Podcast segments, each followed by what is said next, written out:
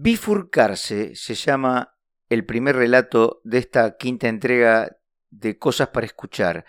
Un brevísimo fogonazo de amor y desamor que bien merecería una escritura en 3D.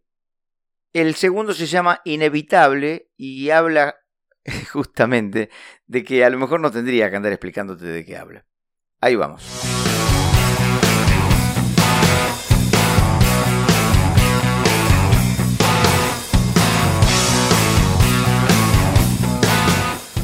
La miró y pensó en decirle, no sos vos, soy yo. Se lo tendría que haber dicho, la frase hubiera sonado como una broma por lo remanida, por lo gastada, pero no, en vez de eso le dijo, es que estoy como cansado. Y para colmo, el final de la frase se le quebró, se le quedó atragantada y no pudo terminarla. Le dieron ganas de abrazarla y no se podía. ¿Qué tenía que ver un abrazo mientras le estaba diciendo que se iba? Aunque es cierto, también era verdad que le estaba diciendo que se iba justo, justo cuando se daba cuenta de que quería quedarse, aunque no. En realidad, justo cuando se daba cuenta de que las dos cosas al mismo tiempo, y se daba cuenta también de que lo que estaba mal era tener solo una vida, de que lo que verdaderamente estaba mal era no poder bifurcarse para dejarse ser, al mismo tiempo, el que todavía la quiere y el que ya no.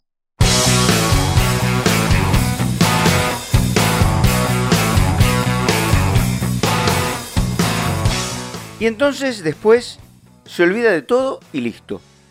Ya deja de pensar y de repensar la historia, ya basta, ya ni siquiera como fábula o como enseñanza, ya no más el intento de conjugar los pretéritos imperfectos en presente, de poner todo prolijito en una línea de tiempo organizada con causas y con consecuencias, esa vieja costumbre de interpretar continuidades, nada más que para armarse un relato que pueda relatarse.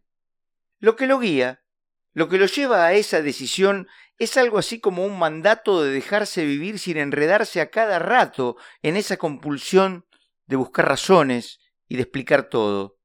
Un estorbo, una molestia. Si total lo que sucede, sucede. ¿Qué va? ¿Quién puede saber para qué o por qué? Qué ganas de complicarse la vida, ¿no? Entonces se olvida de todo y lo montona bien al fondo de un metafórico galpón para la desmemoria en el que no vuelva a molestar.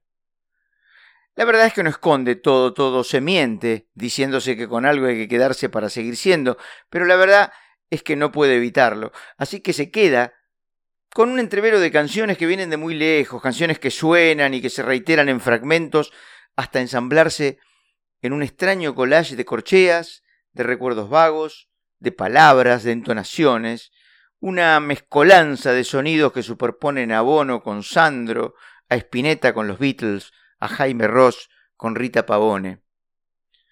Así que se olvida de todo, bueno, ya ves de casi todo, de las canciones no, y entonces, no puede evitarlo, se pone a sospechar que en ese sonido amontonado puede ser que haya algún sentido, algún significado que vaya a saber uno, a lo mejor podría descifrarse. Y entonces es de nuevo y otra vez esa vieja costumbre, aquella vieja costumbre de buscar continuidades para armarse un relato, un relato que pueda relatarse.